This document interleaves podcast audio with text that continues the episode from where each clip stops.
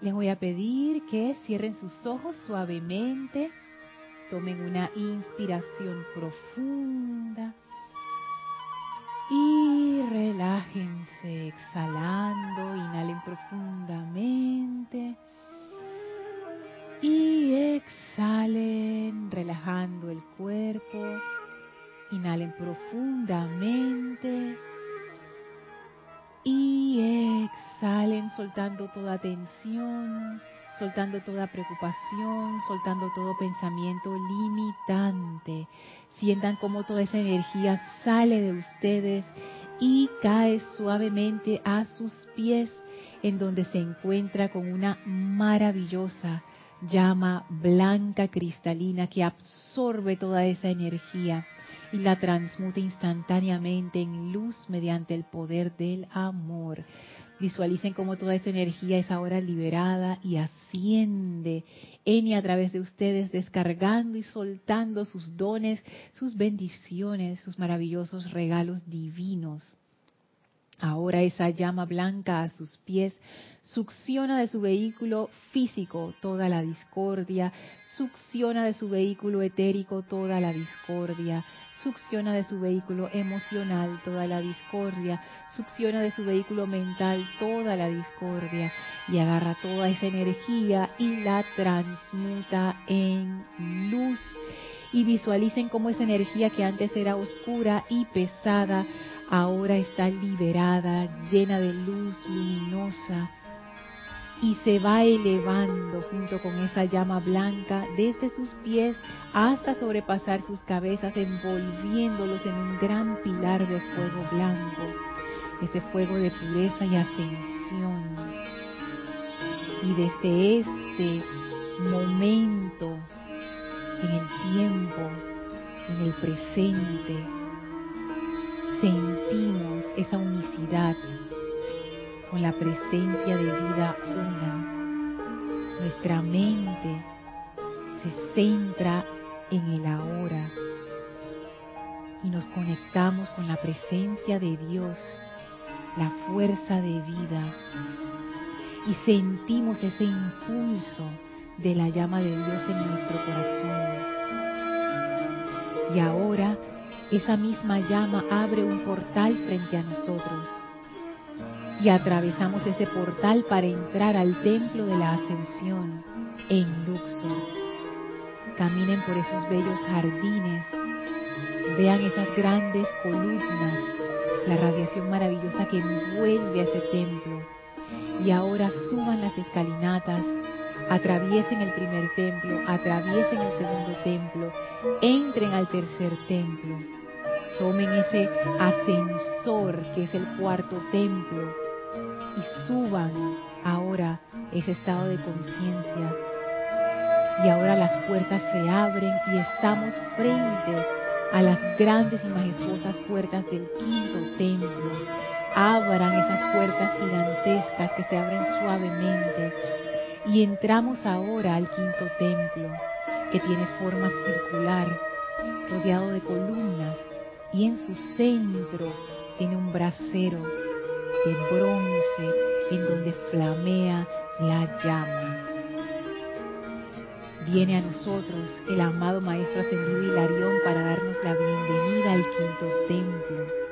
Las puertas se cierran tras nosotros y ahora estamos en unicidad con el Maestro. Y abrimos nuestra conciencia permitiendo que esa llama verde de verdad de felicidad, de concentración, de sanación, entre profundamente a nuestra conciencia y nos ilumine, revelándonos la verdad. Enviamos nuestra gratitud y amor al amado Maestro Ascendido Hilarión por esta gran bendición y privilegio. Vamos a permanecer en este estado de conciencia mientras dure la clase Tomen ahora una inspiración profunda.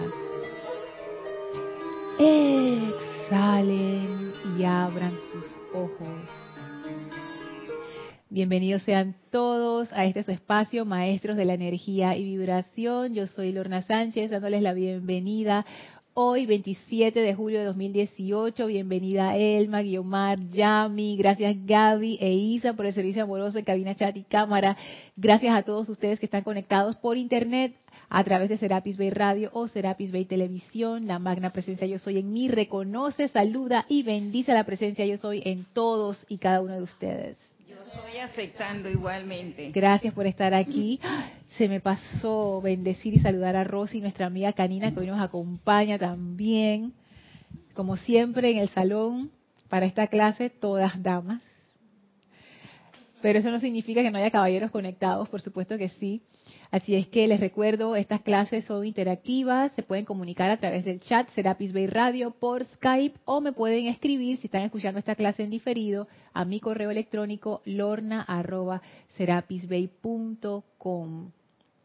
Y bueno, entramos directamente a la clase. Estamos ahora transitando, iniciando nuestro tránsito por el quinto templo.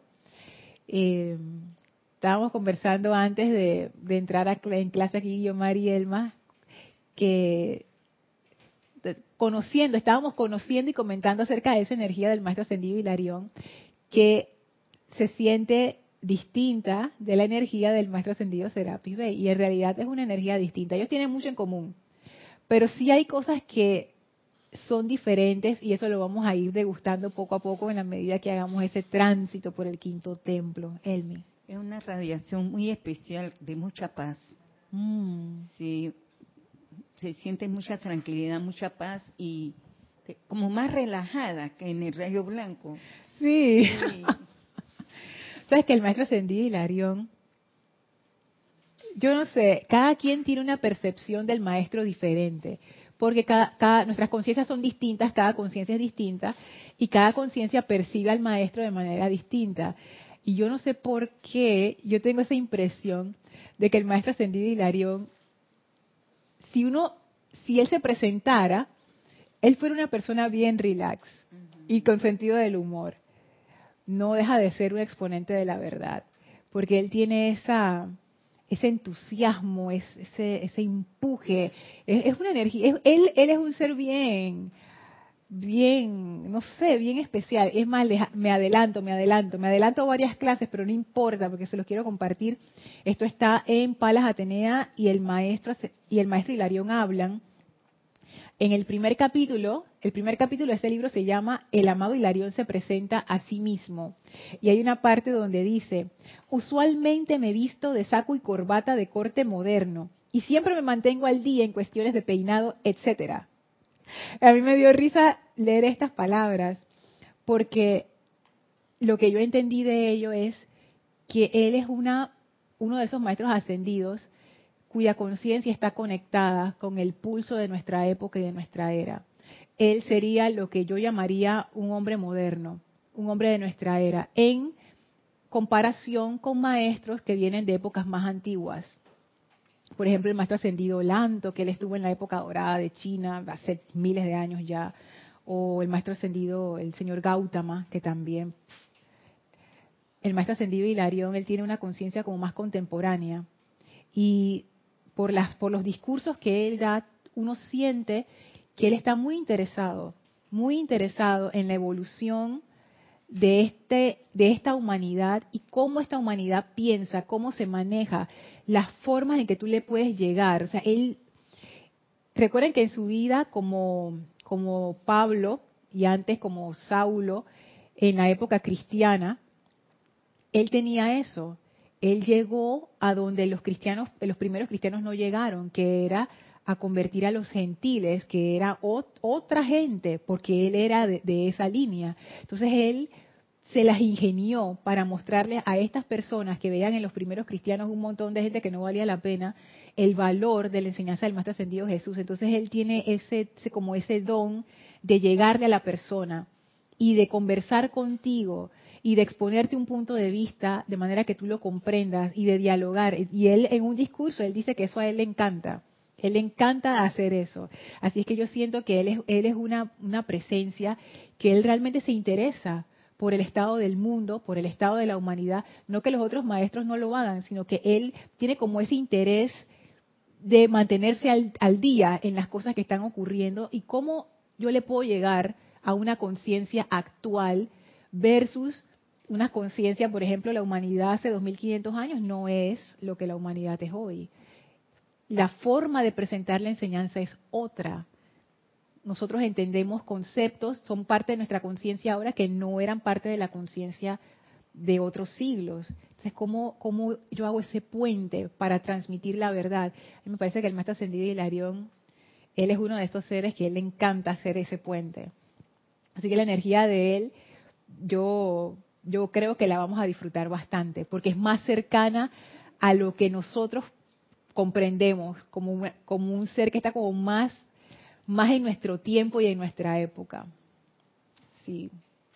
Así es que hoy seguimos explorando lo que dice el maestro ascendido Serapis Bey con respecto a lo que uno encuentra en el quinto templo. Y nos vamos a concentrar en las siguientes oraciones. Ustedes saben que en estas clases nosotros vamos que oración por oración y la vamos desglosando y a mí, yo, a eso me encanta. Eh, lamento si hay alguien que se siente desesperado, pero es que hay mucho conocimiento y uno pensaría que no, pero sí, hay muchas cositas metidas dentro de las oraciones y los párrafos que es bueno verlas con detalle. Dice así, esto está en el diario del Puente a la Libertad del amado Serapis Bey en el capítulo 12 donde el maestro habla del templo 5, consagración. Lo que vamos a explorar en esta clase es lo siguiente. Dice el maestro, aquellos de ustedes que pasan por esa experiencia llegan al templo de la consagración. Esta es otra experiencia feliz y los que aquí se encuentran no conocen nada de naturaleza discordante. Se quitan las vestiduras de lino, las sandalias y son conscientemente investidos bajo la radiación de Hilarión. Y para empezar a explorar, comencemos por donde dice el maestro, aquellos de ustedes que pasan por esa experiencia, ¿a qué experiencia se refiere? Recuerden que venimos del cuarto templo y la experiencia aquí, se las voy a leer según el maestro también, en el cuarto templo viene la experiencia maravillosa que algunos de ustedes han tenido por un instante, la unificación con el Cristo. Es una iniciación de la cual yo mismo soy el maestro presidente. Aquellos que han aprendido a vivir con sus prójimos se han ganado entonces el derecho de vivir con Dios y de ver la presencia cara a cara. Aquí se rasga el velo, se revela el santo ser crístico y se establece el anclaje del cual ustedes gozarán. Entonces, lo que ocurre antes de entrar al quinto templo es contacto con el santo ser crístico. Se rasga el velo, y lo otro que no está aquí, pero es una de las que es parte de una de las descripciones del maestro que él también hace acerca del cuarto templo, es que ese es el momento en donde uno escucha muchas voces y esas voces son falsas. Fíjense lo que dice, esto está en la página 66, en el capítulo 14 hablando del cuarto templo, es un momento en que muchas presentaciones nefastas desde el interior de los cuerpos internos salen a la conciencia del estudiante, cuando las muchas voces hablan, cuando solo el discernimiento, la oración, el desprendimiento y la humildad pueden discernir la voz del silencio. O sea que este es un momento eh, crítico, es como estamos como en el filo, como en el borde. Al mismo tiempo que estamos elevándonos para contactar ese santo ser crístico, en ese mismo momento estamos escuchando muchas voces de nuestros cuerpos internos. ¿Qué significa eso? Que son estos conceptos, estas ideas, estas programaciones que todos tenemos que se empiezan a manifestar. Porque cuando la energía empieza a subir, nos dicen los maestros, la energía empieza a elevar, eso empieza a activar todo lo que uno tiene en su ser inmundo. Las cosas constructivas y las que no lo son también. Porque es como, como conectar un dispositivo a, la corriente eléctrica. Todo el circuito se enciende. Si el circuito tiene una parte dañada, eso también va a ser afectado por la corriente que, que, le está eh, transitando. Entonces, es lo mismo, cuando uno empieza a subir su vibración, todas las áreas de su vida empiezan a moverse, mucho más que antes. Entonces, eso es lo que ocurre en el cuarto templo. Y esa analogía del cuarto templo como un ascensor, que yo realmente no, me la inventé, sino que la tomé de Jorge, porque él hacía esa analogía, es muy apropiada, porque el cuarto templo lo que hace es que te eleva, te asciende, es un ascensor. Estás en el en PB, planta baja, y subes al quinto piso. Pero en ese subir, con voces y todo, dice Guiomar, esas son las voces del ascensor, la musiquita esa, con voces y todo. Pero cuando uno hace ese, ese subir, y aquí viene la conexión con el quinto templo, eso también nos pone a nosotros en un punto de decisión. Porque pasar por el cuarto templo es un antes y un después. Habíamos conversado de que era como un punto de decisión. Y, lo que ocurre allí es que tú empiezas a percibir esas muchas voces y te empiezas a dar cuenta que esas muchas voces no son tú, no son de tu corazón. ¿Qué hace uno entonces con esas muchas voces? Qué importante eso, Lorna. Ahora comprendí por qué te dije que el quinto templo era un templo de paz, el maestro Amado Hilarión. ¿Sabes por qué? Porque eso fue cierto. Eso que estás diciendo, que oías voces y, y, como que la vida se le tormentaba. A mí se me atormentaba, es cierto. Y yo, gracias a la amada señora Estrella, fue mi puente para poder ayudarme a, a, trabajar mis cuatro cuerpos.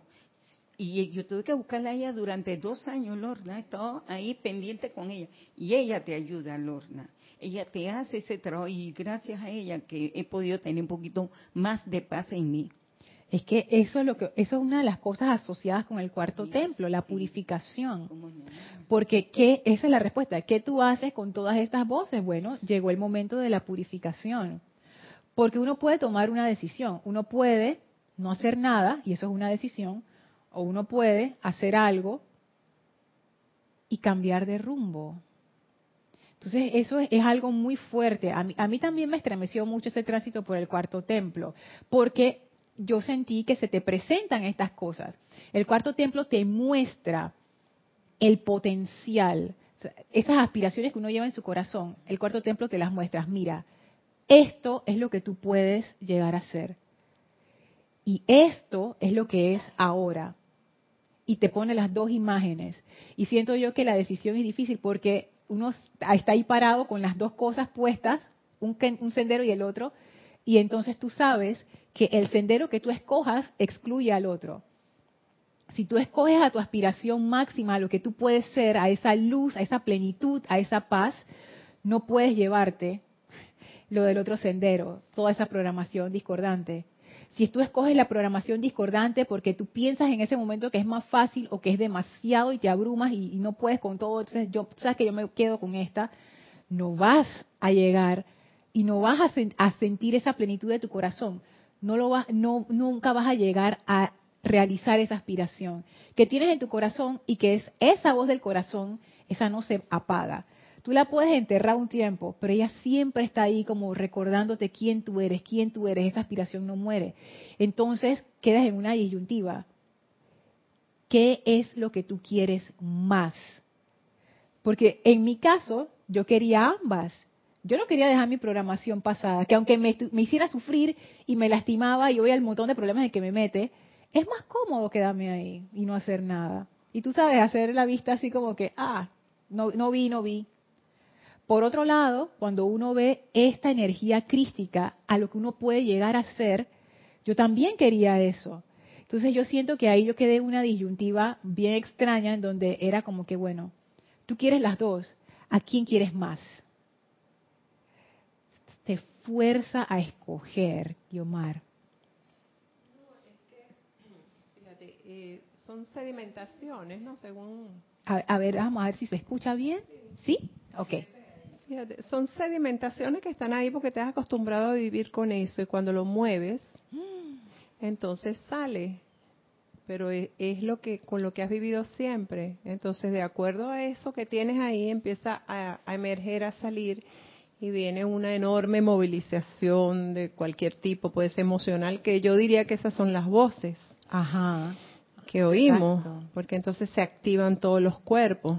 Y muchas veces, muchas veces, algunos expertos en psicología o psiquiatría, a veces dicen, mira, mejor si vamos a mover algo, vamos a hacerlo sin dolor, vamos a hacerlo despacio, porque a veces es hasta peligroso movilizar tanto de una vez, porque estás acostumbrado a vivir con eso.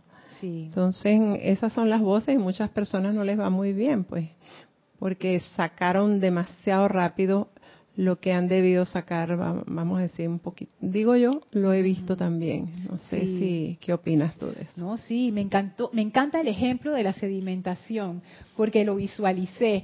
Visualicé el fondo de, de este río por donde no pasa corriente, el agua está estancada y de repente se abrió algo, pasó la corriente y todo ese sedimento se empezó a levantar y el montón de pescados y de gusanos y de cosas que vivían en el sedimento salieron disparados porque le quitaron su casita y ahora están nadando por el agua, el agua se ve toda, toda turbia y tú dices, ay, mi vida se ha puesto peor. Tu vida se está purificando porque esa agua, si uno es paciente, eventualmente se va a llevar esa discordia. Entonces es un proceso, es un proceso y uno pasa por ese proceso. Yo no quiero... Eh, ser como la, en Panamá le decimos y que la gota de agua, la persona negativa, pues, que, que siempre se anda quejando y, que, y diciendo que, ay, no sé qué, el agua fiestas, el agua fiestas. O no quiero tampoco como, como meter miedo, ¿no? Pero yo siento que no hay una forma sin dolor de pasar por ahí. Y, y, no es porque el universo es malo, no es porque los maestros nos castigan, nada de eso, es porque uno está demasiado aferrado. Es uno el que no quiere soltar. Y cuando viene esa agua con fuerza y tú estás agarrado, ay, ahí va a haber una, una lucha. Y lo que tú dices, Guiomar, de que salen muchas cosas al mismo tiempo, eso es cierto. Y por eso los maestros ascendidos nos recomiendan dos cosas. Primero, fuego violeta es un mecanismo, por eso es que ellos lo dieron, porque ellos saben que cuando tú empiezas a acelerar tu vibración, tú necesitas mecanismos de purificación. Y esa energía de fuego violeta, esa energía de la llama de la purificación, de la amada estrella, y varias actividades de purificación que ellos dan, la llama de amor, todas estas cosas, ayudan a transmutar esa energía de manera que esa ola no te revuelque. Y la segunda es que los maestros dicen, dejen de estar haciendo regresiones a ver que ustedes fueron en sus vidas pasadas. Y ahora que yo pienso en eso, lo voy a tomar no solamente literal, sino también como una analogía, porque nosotros a veces queremos regresar a nuestra vida pasada. Ay, cuando yo viví mi, etapa de, de, mis 20 años o de mis 30 años, o capítulos que uno tiene en su vida que ya pasaron, aunque todavía uno los traiga a través de la memoria una y otra vez, pero esas cosas ya pasaron.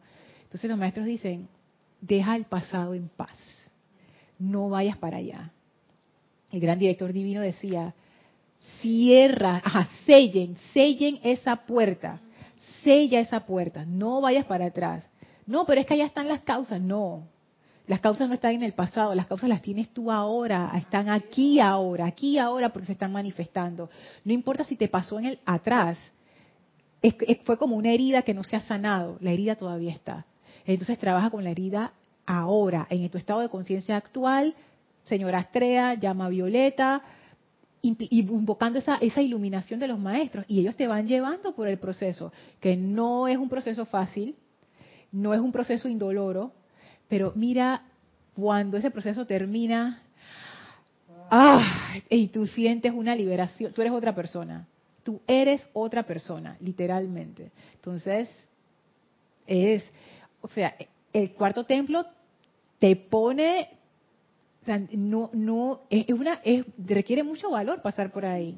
¿Tú quieres decir algo, Yami? Ah, requiere de, de esa, de atreverse. Y no es que, y no, y no es cuestión de que, ay, es que, es que yo soy muy cobarde y no sé qué. O sea, no me refiero a ese tipo de bravuconada, de que, ay, yo sí soy valiente y tú vas a ver. No, porque tú puedes ser la persona o pensar que tú eres la persona más valiente del mundo, pero cuando a ti te, te tocan tu parte emocional interna, todo el mundo cae.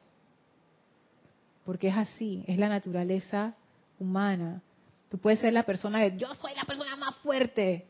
Desencarna a tu mamá súbitamente, o alguien que tú amas mucho. Oye, porque eso es parte de la vida humana. Hay cosas que cuando, y cada quien es diferente, que nos tocan que nos estremecen mucho y es parte de, de esta experiencia. Entonces, en vez de entrar con una conciencia de que no me van a tumbar y yo soy fuerte y tú sabes que a mí no me va a pasar, yo he encontrado que es mejor entrar con la conciencia de la flexibilidad. Cuanto más flexible uno es, tanto menos duele. Cuanto uno menos se aferra y se apega, tanto más fácil es. No es que sea fácil, pero se, pero se pone menos difícil. Entonces el cuarto rayo como que te pone los pies en la tierra, ¿no? Te pone los pies en la tierra de dos maneras. Te enseña tu divinidad, quién verdaderamente tú eres, y al mismo tiempo aterriza, mira las cosas que hay que corregir.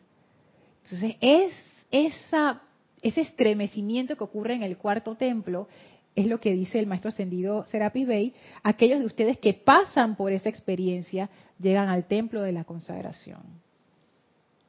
O sea, después de esa experiencia, en, en alguna medida, porque obviamente nosotros no lo vamos a tener, lo vamos a experimentar como la gente que está haciendo el tránsito, los chelas en los planos internos, etcétera, por este templo. Pero algo de esa energía nos llega y nos estremece. Entonces, de alguna manera nosotros hemos pasado por esta experiencia de las dos opciones. Esa experiencia de lo más alto y lo más bajo al mismo tiempo los que hemos pasado por esta experiencia, aquellos de ustedes que han pasado por esta experiencia llegan al templo de la consagración. Lorna, y ellos te, brinden la fortaleza, Lorna, porque ese, esa experiencia te puede durar dos años, tres años, depende realmente de lo que tú tienes. Exactamente. Realmente lo que tú tienes. Y si decides, sigue o te corres. ¿Y qué pasa, Lorna? Ellos te ayudan, te dan la idea, te dan la forma de pensar, te, te vas aislando de la gente. Ay, no. Sí, yo me fui aislando, yo, yo sí, yo me fui, hasta en la oficina me fui apartando, porque yo necesitaba encontrarme conmigo misma para poder comprender lo que estaba viviendo en mi momento de pasar. Vamos a decirlo de otra manera, tú empezaste a escoger con quién, dónde estabas poniendo tu atención en ese momento. Y eso es cierto, uno cambia incluso de amistades, de círculos, de sociales o de entornos. Hay muchas formas en las que ese cambio se puede reflejar. Hasta, hasta en las formas más físicas, ponte y que cambiaste de domicilio, tantos cambios que hay. Cambiaste de país. Hasta de empleo, cambié de oficina, 35 años un lado y después llegaron a cambiar y digo, wow, mira. Y eso es cierto, eso, ese tránsito no tiene una, un tiempo prescrito. A todos los tránsitos duran X, no.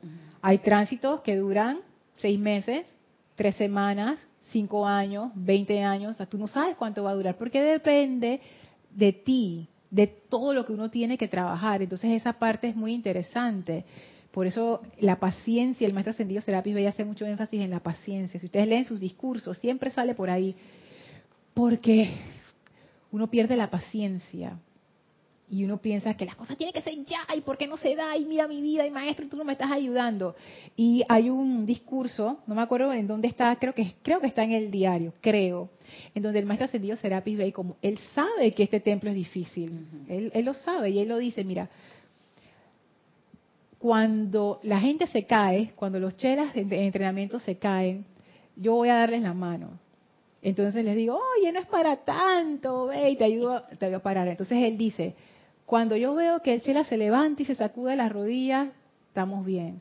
Pero cuando yo voy a ayudarlo y veo que no hay una sonrisa, el maestro dice, no, no estamos bien. ¿Qué es lo que quiere decir? Ahora que si no sonrío me echan del templo, no, eso no es lo que quiere decir. El maestro se da cuenta que hay, hay golpes tan fuertes que a veces hacen que la persona simplemente se rinda, como quien dice, ya, esto es, me voy, me voy, ya. Entonces el maestro dice, wow, perdimos a este, por lo menos por esta encarnación o por este, este momento. Lo único que ellos esperan de nosotros, siento yo, obviamente estoy hablando desde mi conciencia humana, yo no soy maestra ascendida, pero de los discursos que he leído y lo que he podido como entrever, es la disposición. que, tú estés dispuesto a, a, pasar el viaje con ellos, pues. Porque el maestro te ofrece tu mano y tú la tomas, es, son, somos los dos pasando por el tránsito. A veces uno piensa que es uno solo. No, nosotros estamos agarrados con ambas manos de tantos seres divinos que están con nosotros haciendo ese tránsito. Y lo único que nosotros necesitamos no perder es la disposición. Que cuando la cosa se pone difícil, uno se pone por allá, uno llora o invoca y eh, sale pero uno sigue. Te pones a gritar. Cuando el andar se pone duro, los duros se ponen a andar. Eso así es Mari. Y a veces Jorge lo decía así. Y entonces, ¿por, qué es así? Es, como que a veces la cosa se pone tan difícil que uno entra su lloradera y su gritadera y su lo, loquera, pero después que uno pasa eso y uno se desahoga, uno inspira profundo y dice, vamos de nuevo. Ya, eso, yo pienso que eso es lo que ellos, los maestros piden, como que va, sigue o no sigue, sigue. Ok, vamos pues, vamos de nuevo, subir la loma esa. Eventualmente uno lo logra, pero uno necesita también confiar más en, los maestros, que ellos saben lo que están haciendo. A veces uno, porque uno se siente solo y desesperado, pero uno no está solo y desesperado. Entonces, fíjense que cuando uno ha pasado por ese cuarto templo, en cierta medida uno ha empezado a discernir en su vida lo que es real de lo que es ilusorio.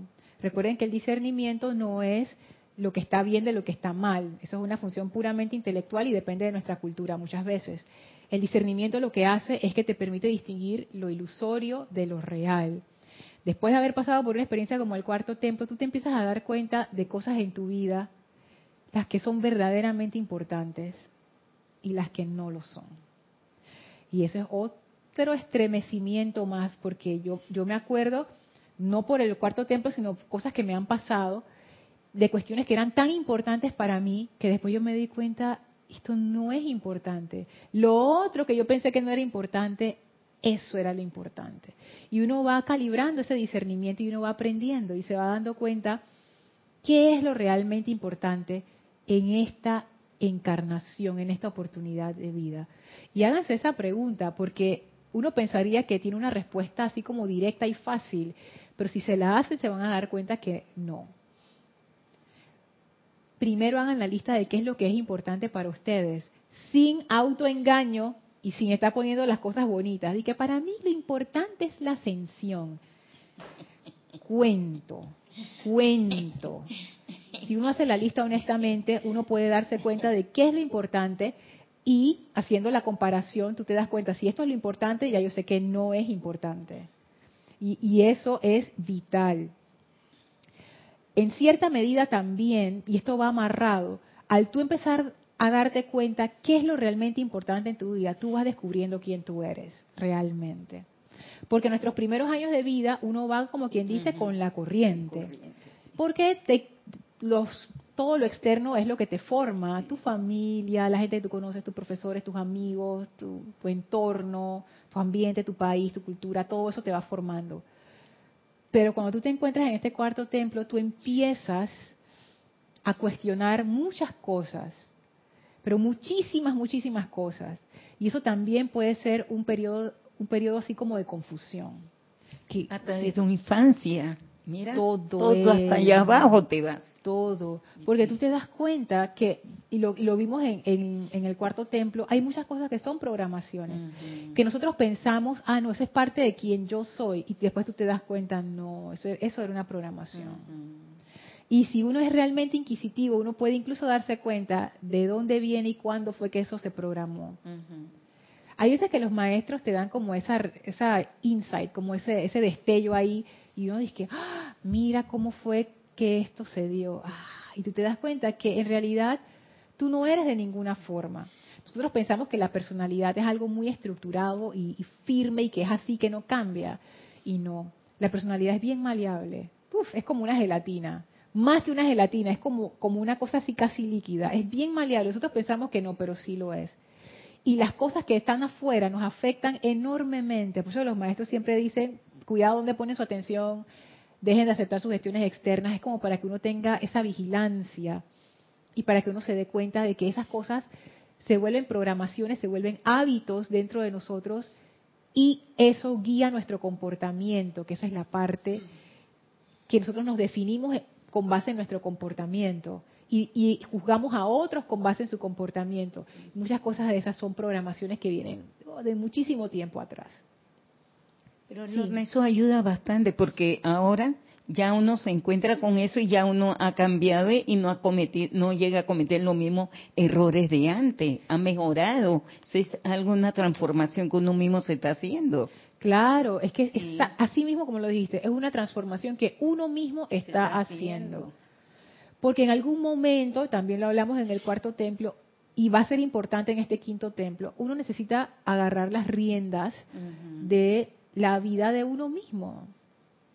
Y esa es una de las cosas que pasa en el cuarto templo. Tú te das cuenta que tú tienes la opción de seguir, que alguien siga manejando ese auto o cabalgando ese caballo, o tú agarrar el timón, agarrar las riendas y decir, no, no vamos por allá. Entonces viene la otra pregunta, ¿para dónde quieres ir? Esa es otra pregunta que también es menester contestar, que tiene que ver mucho con quién tú eres realmente. ¿Cuál es el destino que anhela tu corazón? Esa es la dirección en donde ese vehículo quiere ir realmente, dentro de toda tu energía quiere ir. Y uso la palabra realmente por lo que hablé anteriormente, lo ilusorio de lo real. Porque muchas veces las direcciones que vamos en nuestras vidas son direcciones ilusorias. Recuerden que la definición de una ilusión no es algo que es mentira. La ilusión es algo que tú crees que es real y no lo es es un engaño de los sentidos, como el famoso caso del oasis. Ah, mira, allá hay agua y cuando y nunca llegas al oasis porque no, es una ilusión óptica del, del movimiento del calor sobre la tierra que pareciera que hubiera agua, pero no es agua, es simplemente el calor en el aire. Entonces, esto, ¿qué, ¿quién soy y qué estoy haciendo aquí? Eventualmente, ese tránsito por el cuarto templo te va formando de una manera, y, la imagen que me vino a la mente es cuando uno le da cincelazos a algo, o martillazos a algo, ¿no? Pa, pa, pa. Eso va quitando lo ilusorio y va quedando lo real. Ese proceso de acrisolamiento es fuerte, pero cuando tú llegas al otro, al otro, al final de ese proceso, o por lo menos a uno de los términos de ese proceso, tú estás más cerca de la verdad. La verdad es aquello que es real, según los maestros ascendidos, la verdad no es algo que, es verdadero como que, ah, te estoy diciendo la verdad, como uno dice comúnmente. Lo real es lo que, a lo que los maestros se refieren con la verdad. Real es aquello que siempre es así, que no cambia. Es una forma como fácil de, de entenderlo. Por ejemplo, esa gran fuerza una de vida que llamamos Dios y que puede tener muchísimos nombres, esa fuerza es real porque siempre ha existido, siempre existirá y siempre está allí.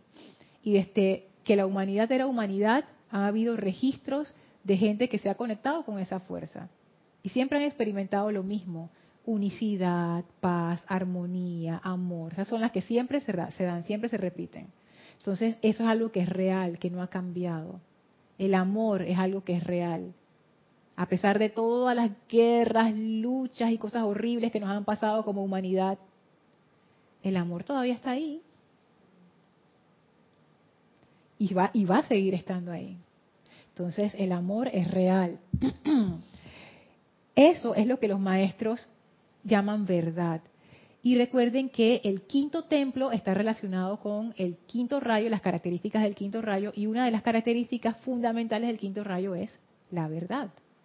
Entonces esa verdad se va a ver con amor. Elma. ¿Viste? Sí, esa verdad se va a ver, con, esa verdad se va a ver con amor para no calificar ni juzgar. ¿Sabes? Y tratar de comprender la persona que está pasando por la transición de lo más difícil. ¿Sabes, Elmi? Que hoy casualmente estaba leyendo un discurso del Mahashohan en Boletines 3, Boletines Privados de Thomas Prince, el volumen 3, y él decía, voy a, bueno, no me acuerdo exactamente cómo lo decía, pero es algo así como que la realización de la verdad es el amor. O sea, cuando tú realmente descubres la verdad y la experimentas, el resultado de eso es el amor, esa conciencia de amor.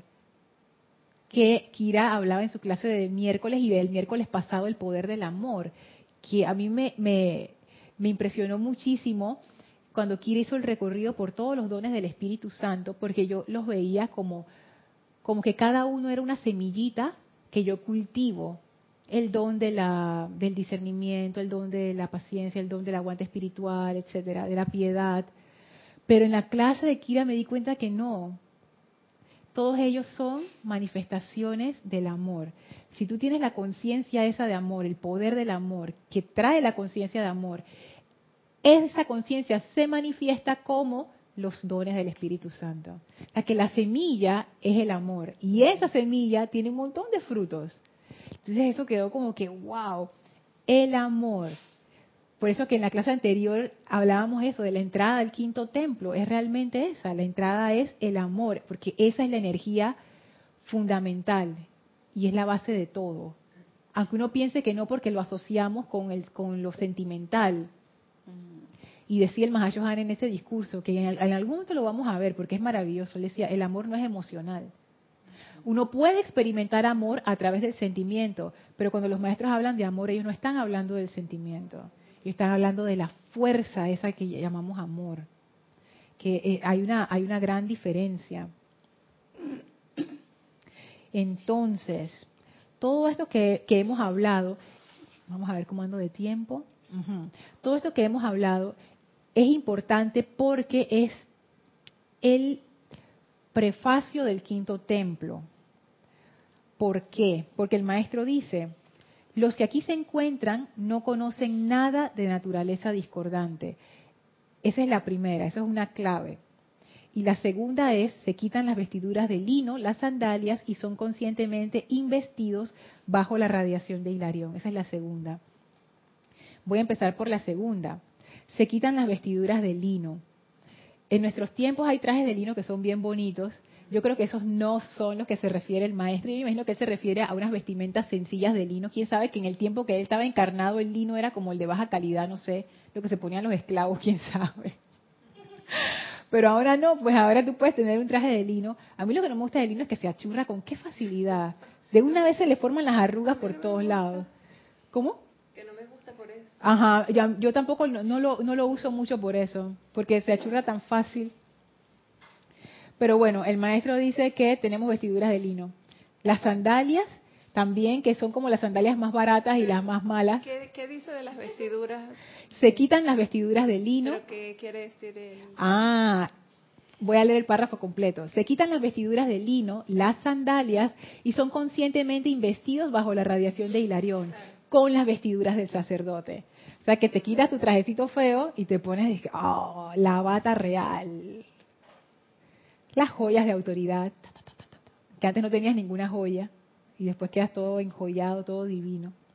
Entonces aquí yo veo en esto como una transición.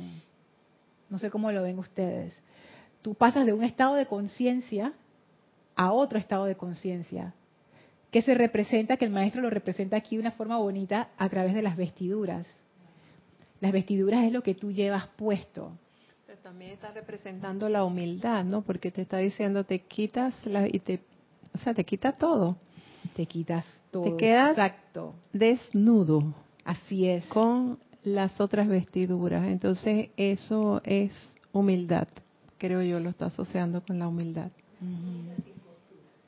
La túnica sin costura, dice Maritza, Elma el momento que me, quito todo, estoy cambiándome todo, eliminando todo lo de ayer para llegar a una verdad y conocer la verdad con ese amor. Así es. Ya ven por qué hablábamos lo de la purificación del cuarto templo. yo no puedo, voy a refrasear, yo no voy a querer soltar mi vestidura de lino para asumir las vestiduras del sacerdocio si yo no he tomado esa decisión de para dónde yo quiero ir.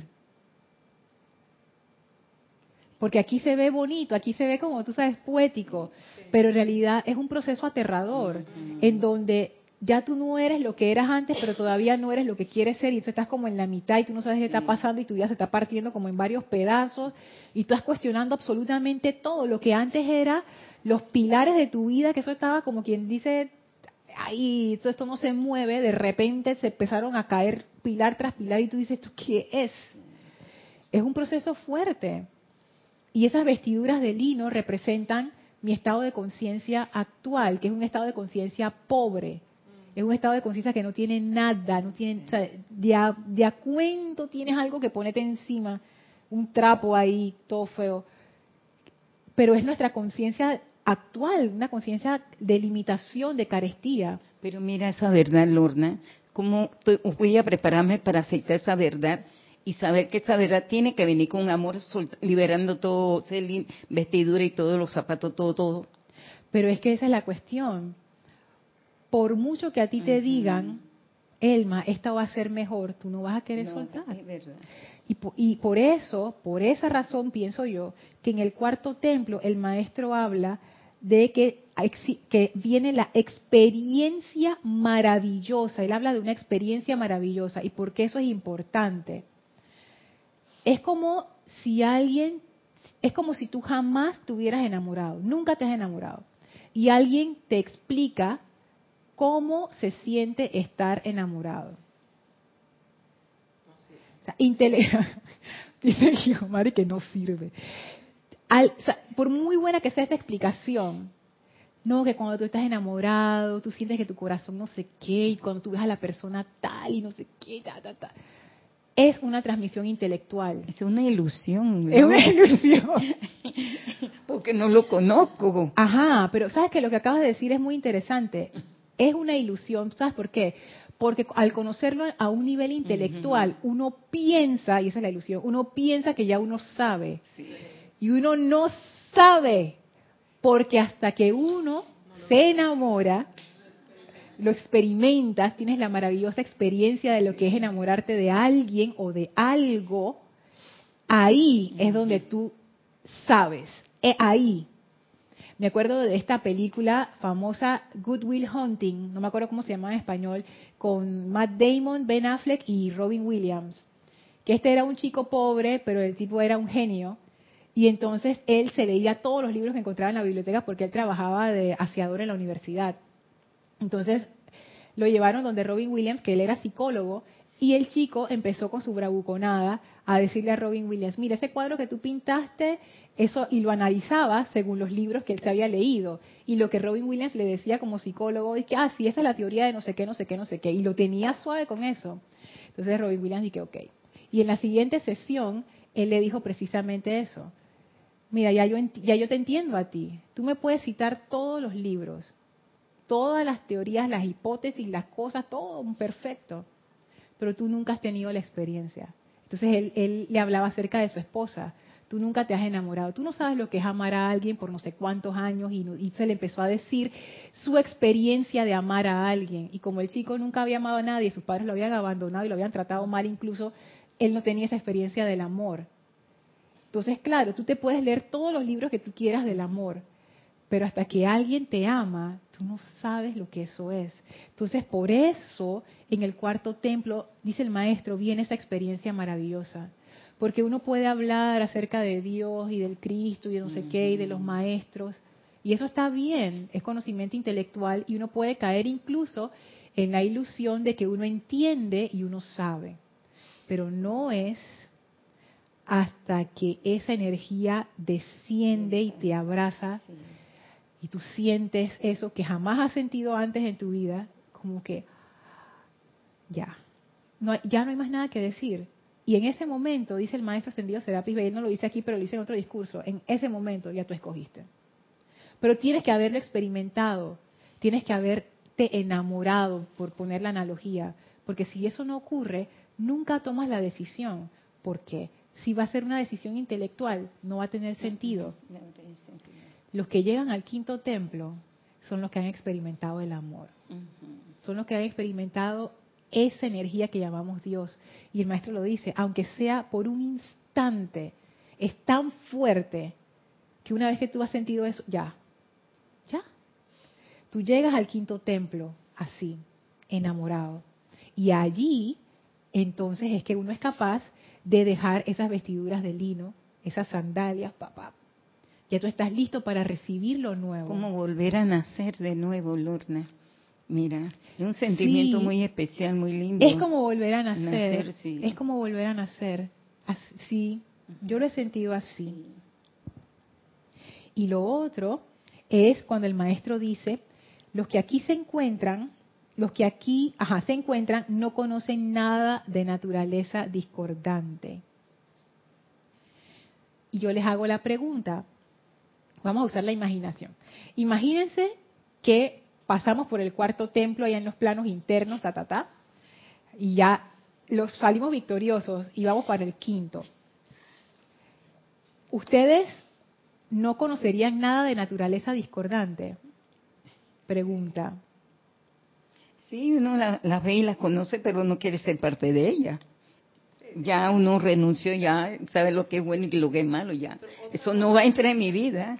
Así es. Yo diría que, que es otro abordaje, Lorna. O sea, ya pienso yo. Estas chicas están demasiado pro. Ah, sí, eso es, eso es. Porque la primera vez que yo leí esto, yo pensé, ah, ya son unos santos, unos puros. Pero no, no era eso. Por supuesto que tú sabes que es la discordia, oye, de dónde vienes, del mundo humano, tú sabes. Tú sabes lo que es que alguien te mete una zancadilla, tú sabes lo que es que te traten mal, tú sabes, tú sabes esa discordia que es. Pero fíjense, las palabras que usa el maestro, no conocen nada de naturaleza discordante. La palabra clave ahí es naturaleza no conocen nada de naturaleza discordante. O sea que ellos han llegado a un punto en donde ellos se dan cuenta que la naturaleza de todo no es la discordia. La discordia es el vestido que lo, que lo cubre. La naturaleza de todo es, es el amor. Es el amor. Exacto, es el amor. Entonces, cuando tú llegas a este templo, lo que hablábamos justo del amor, ya tú no conoces nada de naturaleza discordante ya tú no estás atrapado en el disfraz. Ya no estás atrapado en el disfraz. Ya tú estás viendo a través. Como tú decías, Yomar, es otro abordaje. Es totalmente diferente. Totalmente diferente. Los procesos de pensamiento que uno tenía son distintos. Tus procesos de sentimiento son distintos. La forma que tú abordas la vida es distinta. Las, las palabras que usas son distintas tu manera de reaccionar, de comportarte, totalmente diferente, porque ya el, el núcleo ese de tu, tu, tu, tu, sé cómo decirlo, es eso, esa maquinaria interna, cambió. Y es que a veces no te conoces tú misma, porque antes eras tan agresiva que ahora eres armoniosa que te oye, pero mira lo que está pasando y y no le pones atención, ah, eso no es tanta importancia. Sí, yo te digo, hay veces que uno mismo se sorprende, uno mismo y eso está bien porque ahí uno se da cuenta que hay cambios internos que se están dando. Entonces eso a mí me pareció que es tan importante en esa entrada al quinto templo, es un cambio de conciencia radical. Porque pasar de la conciencia de separatividad en donde estamos a la conciencia de amor es un cambio radical es antes y después. Antes de, después de. Tú eras una persona antes y ahora eres otra, otra, otra persona cuya conciencia está en una conciencia de amor. Por eso es que no conocen nada de naturaleza discordante. Cuando tú entras a ese templo, tú estás entrando con la conciencia de amor. Y noten que el, maestro ascendido eh, Serapis Bey en su descripción, él habla de, él habla de las vestiduras de sacerdote, los cetros de poder, tiene lugar una ceremonia exquisita, o sea, estamos entrando a un templo, porque lo que él está describiendo es una actividad ceremonial. Nuestra vida anterior, recuerden la clase de Kira, eh, ritual, rutina, ah, se me fue, ritmo, esta clase, escúchenla si pueden escucharla, es maravillosa, les va a dar luces acerca de esto. Nuestra vida anterior, nuestra vida de rutina, nuestra vida entre comillas normal, uno hace el tránsito, esa conciencia de amor y de repente tu vida se convierte en un templo o en un ritual. Se convierte en un templo. ¿Qué es un templo? Es un lugar que ha sido consagrado para una actividad de alabanza a la divinidad. Y ese templo no es de que, ah, llegué a Serapis Bay, el lugar donde hacen los, Gracias, Isa, por ceremoniales y las clases y demás, sino en cada detalle que nosotros tenemos o en cada experiencia que tenemos en la vida. Es que, voy a fregar un plato. Esa cosa que puede ser como algo tan tonto. Es lo que uno va a brindar en ese momento al templo. en la forma de gratitud. Así es. ¿Oíste? Porque yo llego aquí, yo voy a dar mi vida dándole las gracias por darme la oportunidad de conocerlos. Y aunque no sea aquí, si yo estoy en la calle, en la calle también. lo que esté interactuando, esa es una manera de hacer mi ritual y de mantener un ritmo de, en este caso, servicio, de amor, de consagración para con la presencia. Así Porque también puedo tener un ritmo de mi rutina, de mi hábito. Claro, y sabes la diferencia, porque la rutina, la rutina no es que sea mala, ella tiene su función. Pero cuando hablamos de este tipo de, cuestiones que se refiere a un sendero de crecimiento y de expansión, ahí sí hay que tener cuidado, porque la rutina lo que hace es que mantiene las cosas andando. Póngase, por ejemplo, la burocracia institucional. Eso mantiene, bueno, burocracia quizás no sea la palabra adecuada. Lo que quise decir son el grupo de procesos que mantienen una institución funcionando. Y tú no quieres que la gente se salga de esa rutina porque las cosas funcionan de esa manera y hay todo un estamento legal que lo regula, etcétera. La rutina mantiene las cosas andando, pero no hay crecimiento. Pero se ve aburrido en esa rutina. Claro, porque nosotros somos seres creativos, inherentemente creativos. Nosotros sentimos esa necesidad de crear y de cambiar las cosas, pero la rutina, su función es mantener las cosas funcionando tal cual están, sin cambio. Entonces, ese es el problema cuando nuestras vidas caen en la rutina. Es que eso es lo que iba a decir. En la rutina no lo puede asociar con el hábito. También, exacto. El, hábito, o sea, yo me levanto, me cepillo los dientes, esa es mi rutina de todos los días. Por y camino todos los días por ahí Y no me doy cuenta de que esa es una rutina y que esa rutina tiene un ritmo y de pronto es que, oye, ¿sabes qué? Hoy voy a cambiar de camino. No me voy a cepillar los dientes primero, voy a hacer ejercicio y cuando venga guacala voy a cepillarme los dientes. Sí. Voy a hacer un, cambio. Yo digo guacala porque yo tengo que cepillarme los dientes. Esa es tu rutina. Pero es, un, punto válido el, no por rutina, sino la, primera, ¿cuál era la que decía? Ritual. El, ritual, este, es una manera de estar, o sea, es hacer de tu vida, vamos a decirlo en palabras un poquito rimbombantes, santa, en el sentido de que eh, si te vas a bañar el agua, bendecirla, si, si te vas a relacionar, esa, bendecir esa relación. O sea, todo lo que vas a vivir en el día, o sea, tú eres el templo. Ajá. Y tú llevas el templo a donde vas. Exacto. O sea, tú irradias y esa irradiación y, y que incluye el, lenguaje, las palabras, todo, todo, eso lo llevas a donde vas. El acto de, de cepillarte es, es, gratitud, pues tienes agua, tienes un cepillo. Y tienes, dientes. Sí, además, tienes pasta y tienes dientes todavía. Entonces yo lo veo así, Lorna, como que tú eres ese templo que va contigo donde quiera que va. Así es. Tu vida se vuelve ese templo. Por eso que cuando uno hace esa transición, ya tú tienes que haber escogido, escoger qué, que tú, tu vida, tu vida va a cambiar. Y tu vida se vuelve ese templo. Tú eres el centro de ese universo, tú eres el centro de ese templo, tú eres la llama de ese templo. Y todo lo que tú haces, sea una cosa grande o pequeña, todo es un ritual. que mira cómo cambiaste la vestidura. Cambiaste tu vestidura, a las vestiduras del lo, sacerdote. Lo, convertiste en un, ritual de templo. Exactamente.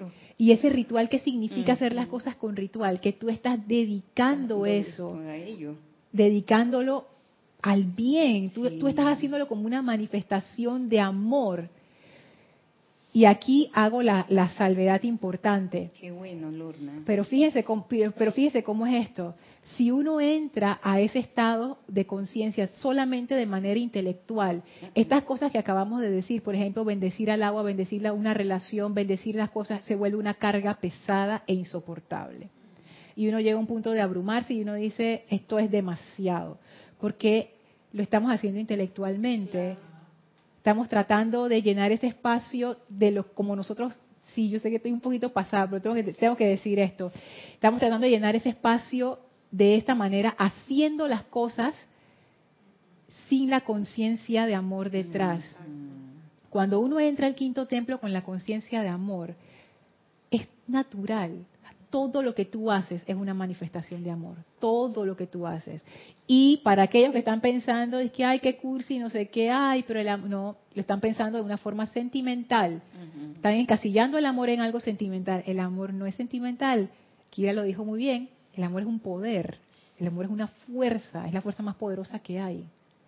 Cuando tú estás en esa conciencia de amor, tú en verdad, como dice el maestro ascendido Hilarión, tienes las joyas de autoridad, tienes los cetros de poder y tienes las palabras secretas de invocación. Lo que hablábamos, Isa, antes de la clase, en tratar con una persona agresiva y de repente enviarle ese amor. Cuéntame qué te pasa. Ven por aquí. Pasa adelante. Cambio de una vez la persona. Ay, gracias por comprender, no sé qué. Las palabras secretas de invocación. Es el amor. Eso, ese es el poder de este templo.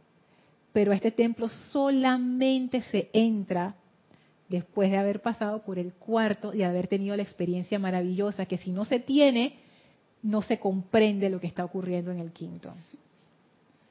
Así es que bueno, ya me pasé, pero valió la pena, siento yo, tres minutos. Ah, sí, tres minutos, ok, no estamos tan mal. Así es que bueno, piensen en eso, eh, reflexionen al respecto sobre la pregunta, ¿qué es importante para mí? Porque uno solamente se consagra aquello que uno ama. No hay otra manera.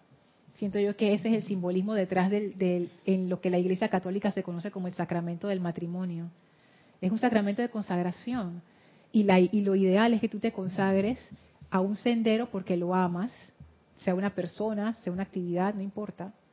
Hay varios sacramentos en la iglesia. Hay varios sacramentos, exacto. el matrimonio es uno de ellos. Y es eso, o sea, ¿con qué tú te quieres casar por el resto de tu vida? Háganse esa pregunta. En la opulencia y en la carestía, en la salud y en la enfermedad. Eso es la consagración. Las personas que están consagradas a una profesión, a un templo, a una actividad, a una persona realmente consagradas, es incondicional. Eso es amor incondicional, eso es consagración. pero esa renuncia también tiene su precio porque la otra persona no van a querer renunciar al vestido de lino.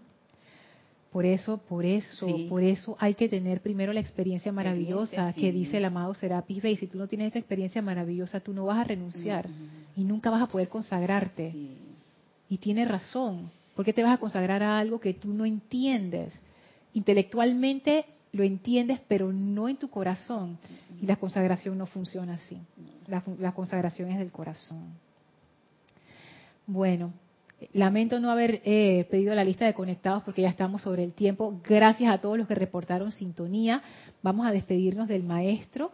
Les voy a pedir que cierren sus ojos, pongan su atención, lleven su atención al amado Maestro Ascendido Hilarión y envíenle su gratitud y amor por esta enseñanza, por su radiación, por su gran energía confortadora y de entusiasmo.